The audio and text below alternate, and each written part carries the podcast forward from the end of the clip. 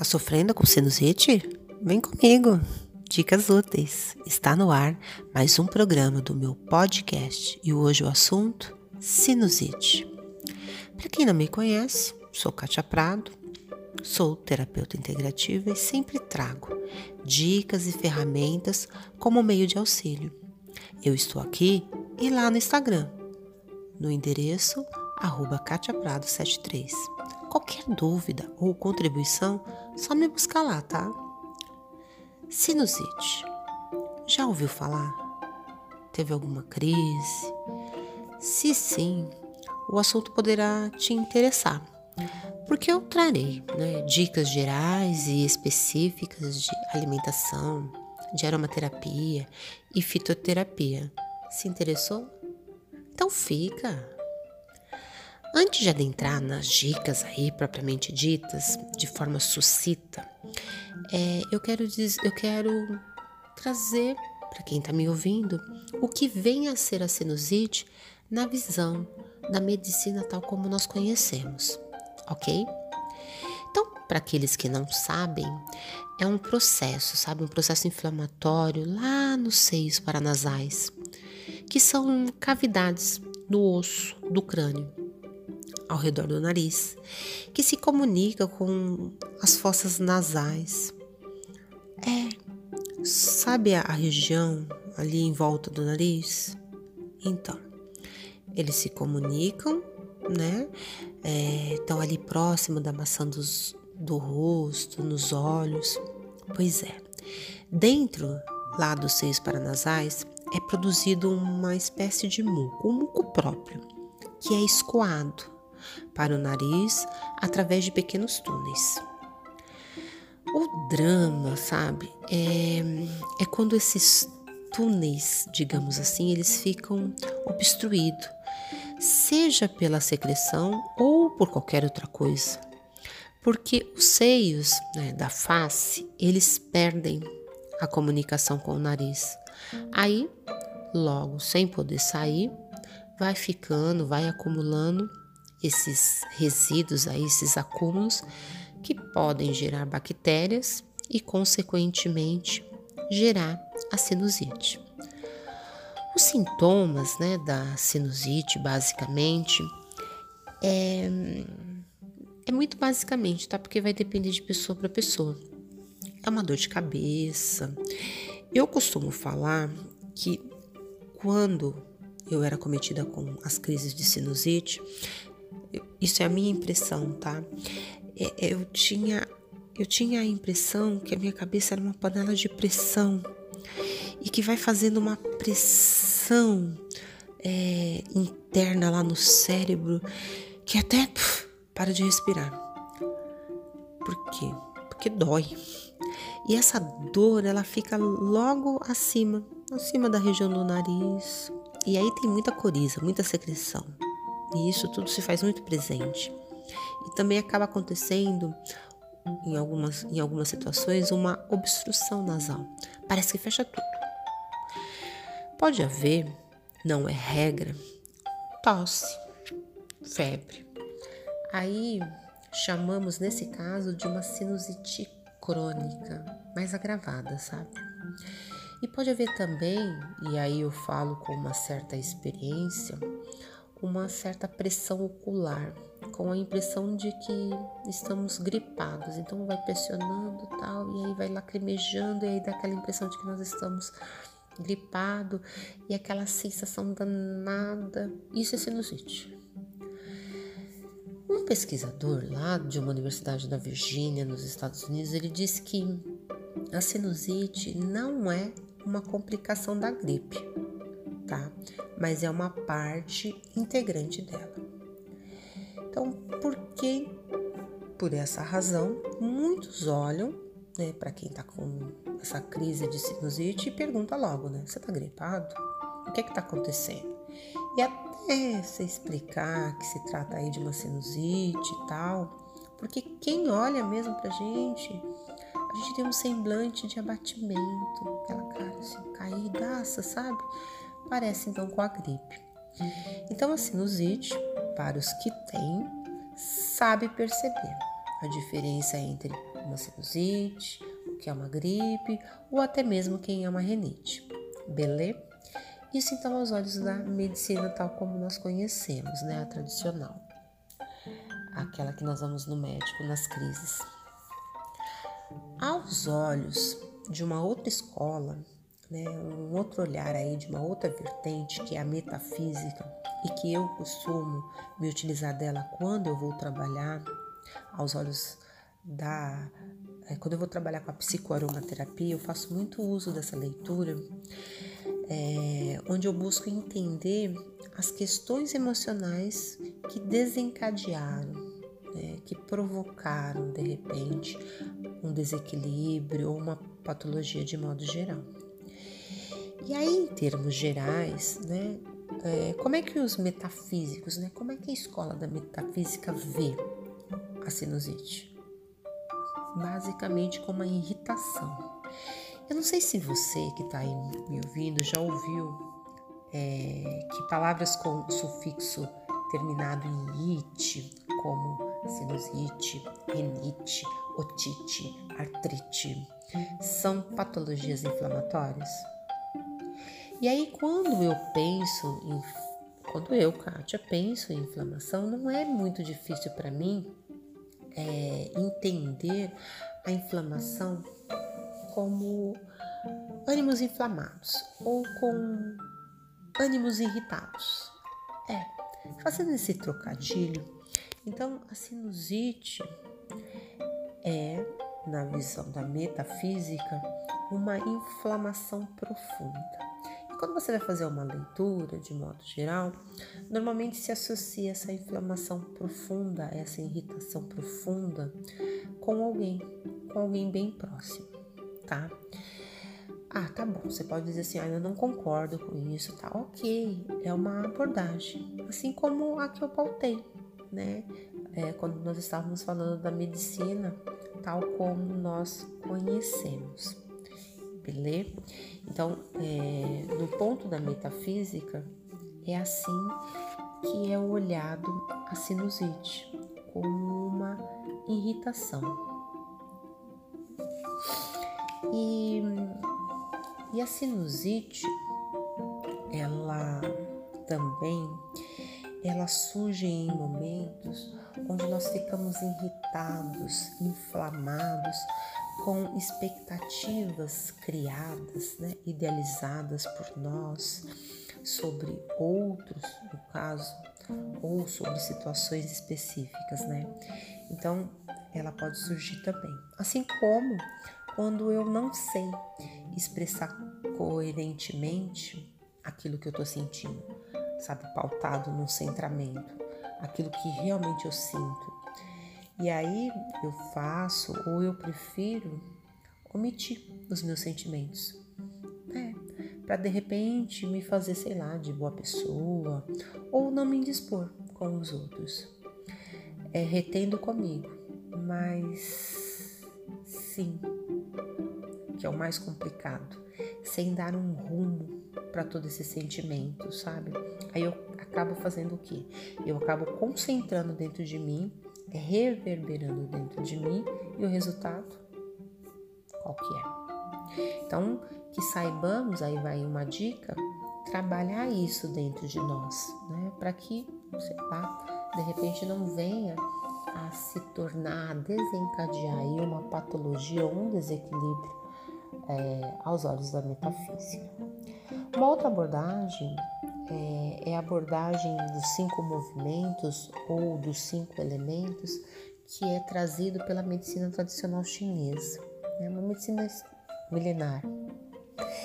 E, e aí, né, quando você vai olhar esses cinco movimentos ou esses cinco elementos aos olhos né, dessa, dessa ferramenta, é, eu vou trazer o movimento ou o elemento metal e temos aí nesse elemento, nesse movimento, o pulmão. Tudo de forma sucinta, tá?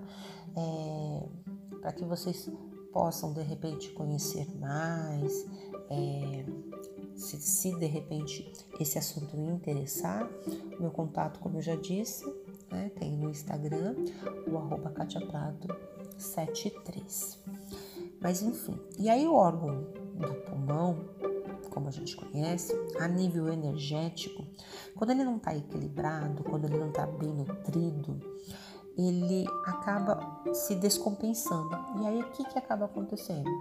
Gerando desequilíbrios no trato respiratório. Isso, gente, aos olhos da medicina tradicional chinesa, tá? Analisando, reitero, pelo movimento, dos, pelo, pelo prisma dos cinco movimentos. Claro que reitero, de forma bem sucinta, tá?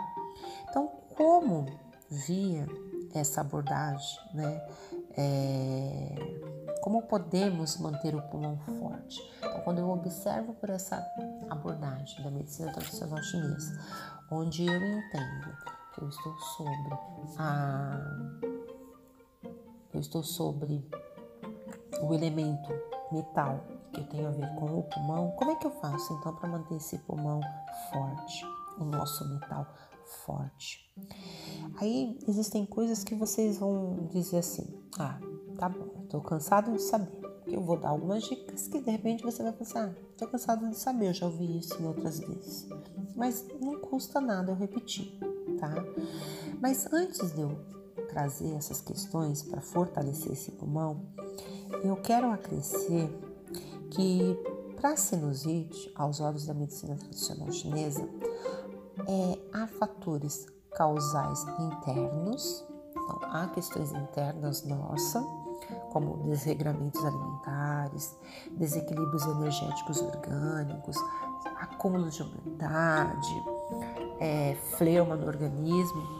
Há também fatores externos é, de origem climática que podem desencadear é, essa, essa, esse desequilíbrio, esses fatores causais e aí complicar, agravar a questão da sinusite.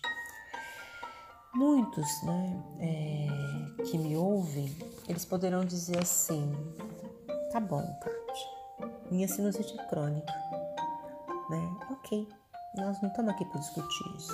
Ela é, primeiro que ela é sua e pronto, né?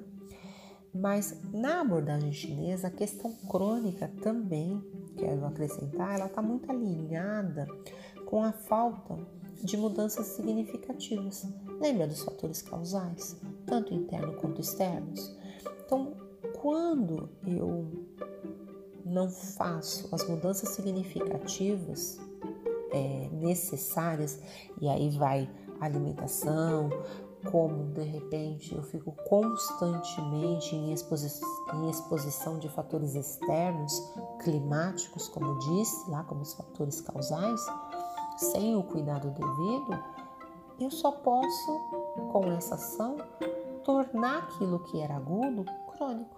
Né? Então eu aumento, é, a, vamos, abre aspas, gravidade, fecha aspas, da sinusite.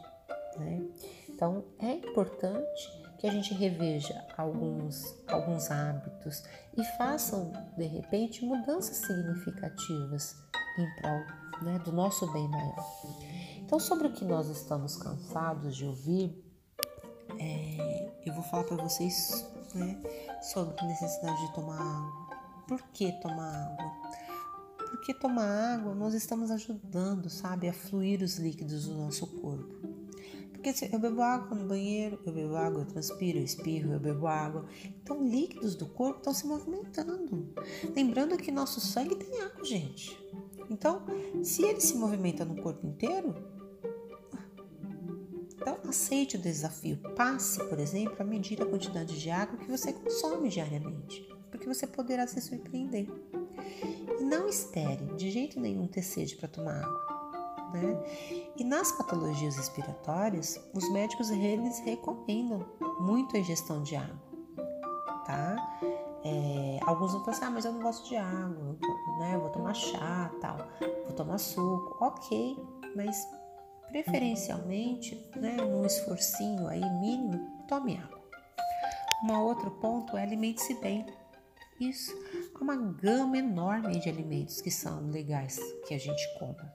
Então, em tempos de crise de sinusite, ótimo. Tem alguns alimentos aí que é legal que a gente coma, tipo arroz, brócolis, cenoura. Por quê? Porque ele vai auxiliar a umidificar o nosso pulmão, mas a umidificar de uma maneira que não acumule muco, que não acumule secreção. E é claro, né, eu devo citar alimentos que devem ser evitados, sabe? Numa crise de sinusite, como os alimentos apimentados, os alimentos frios, os alimentos gordurosos, os picantes, doce, o leite, os seus derivados. Nossa, eu sei que esse é, ele, é, ele é extremamente danoso para o nosso, pro nosso organismo porque ele contribui para o aumento do muco. Né? Assim como massas em gerais, açúcar branco, tá atacado, tá com a crise, evite isso, sabe? Uma outra coisa que eu vou acrescentar é aromaterapia. É, não podia deixar, né? Na forma de óleos essenciais. Sabe, tem alguns que são bem legais. No primeiro momento, eu vou citar o que vai te ajudar na crise. E caso queira aí se aprofundar e ver as razões emocionais por detrás, lembra da metafísica, né? É, lembra da abordagem dela, né? Já sabe onde me procurar, lá no Instagram, no Katia Prado 73 ou procura via, via direct, ou se preferir, também tem o meu e-mail, katiaprado73.hotmail. Então vamos aí, algumas dicas de óleo essenciais. O eucalipto globulus. É, ele é antimicrobiano, é, ele é um antisséptico, ele ajuda nas vias aéreas, ele ajuda no combate à tosse, sabe, naquela, naquela secreção, naquele muco que falamos e que os alimentos é, podem agravar. Então, o óleo essencial de eucalipto globulus é interessante. Um outro óleo interessante é o óleo essencial de hortelã-pimenta. Ele de cara, ao inalarmos, sabe, parece que abre as portas aéreas e tudo parece que flui melhor. Tamanho seu poder descongestionante. Outros óleos também podem ser de grande valia para ajudar no sistema imunológico e aí no combate também de infecções causadoras de sinusite. Então lá, o titri, ou aqueles que conhecem como melaleuca, tem o nosso coringa, o famoso lavanda, e tem o limão siciliano. Claro que vale sempre a máxima. Cuidado com excesso. No caso do eucalipto glóbulos, cuidado para aqueles que são asmáticos. Não usar puro na pele. Crianças, gestantes, idosos. Não usar, gente, sem acompanhamento de um aromaterapeuta, tá? Uma outra coisa que é legal que se use são a vaporização. Sabe ferver água? Você ferve água, faz lá uma cabaninha, inalar aquele vapor, é bem legal. Só não toma friagem nem vento, sabe? Depois disso. Se você quiser, você pode acrescentar ervas. Ervas, de repente, como a camomila. É legal. Eu digo a camomila porque normalmente é o que a gente tem né, mais em casa. Então você pode ferver a água, colocar lá a camomila, abafar um pouquinho e depois sentir aquele vapor. É interessante, mas como eu disse, nada de tomar friagem, nada de sair no vento. Chás também são interessantes, tá? Para sinusite aguda.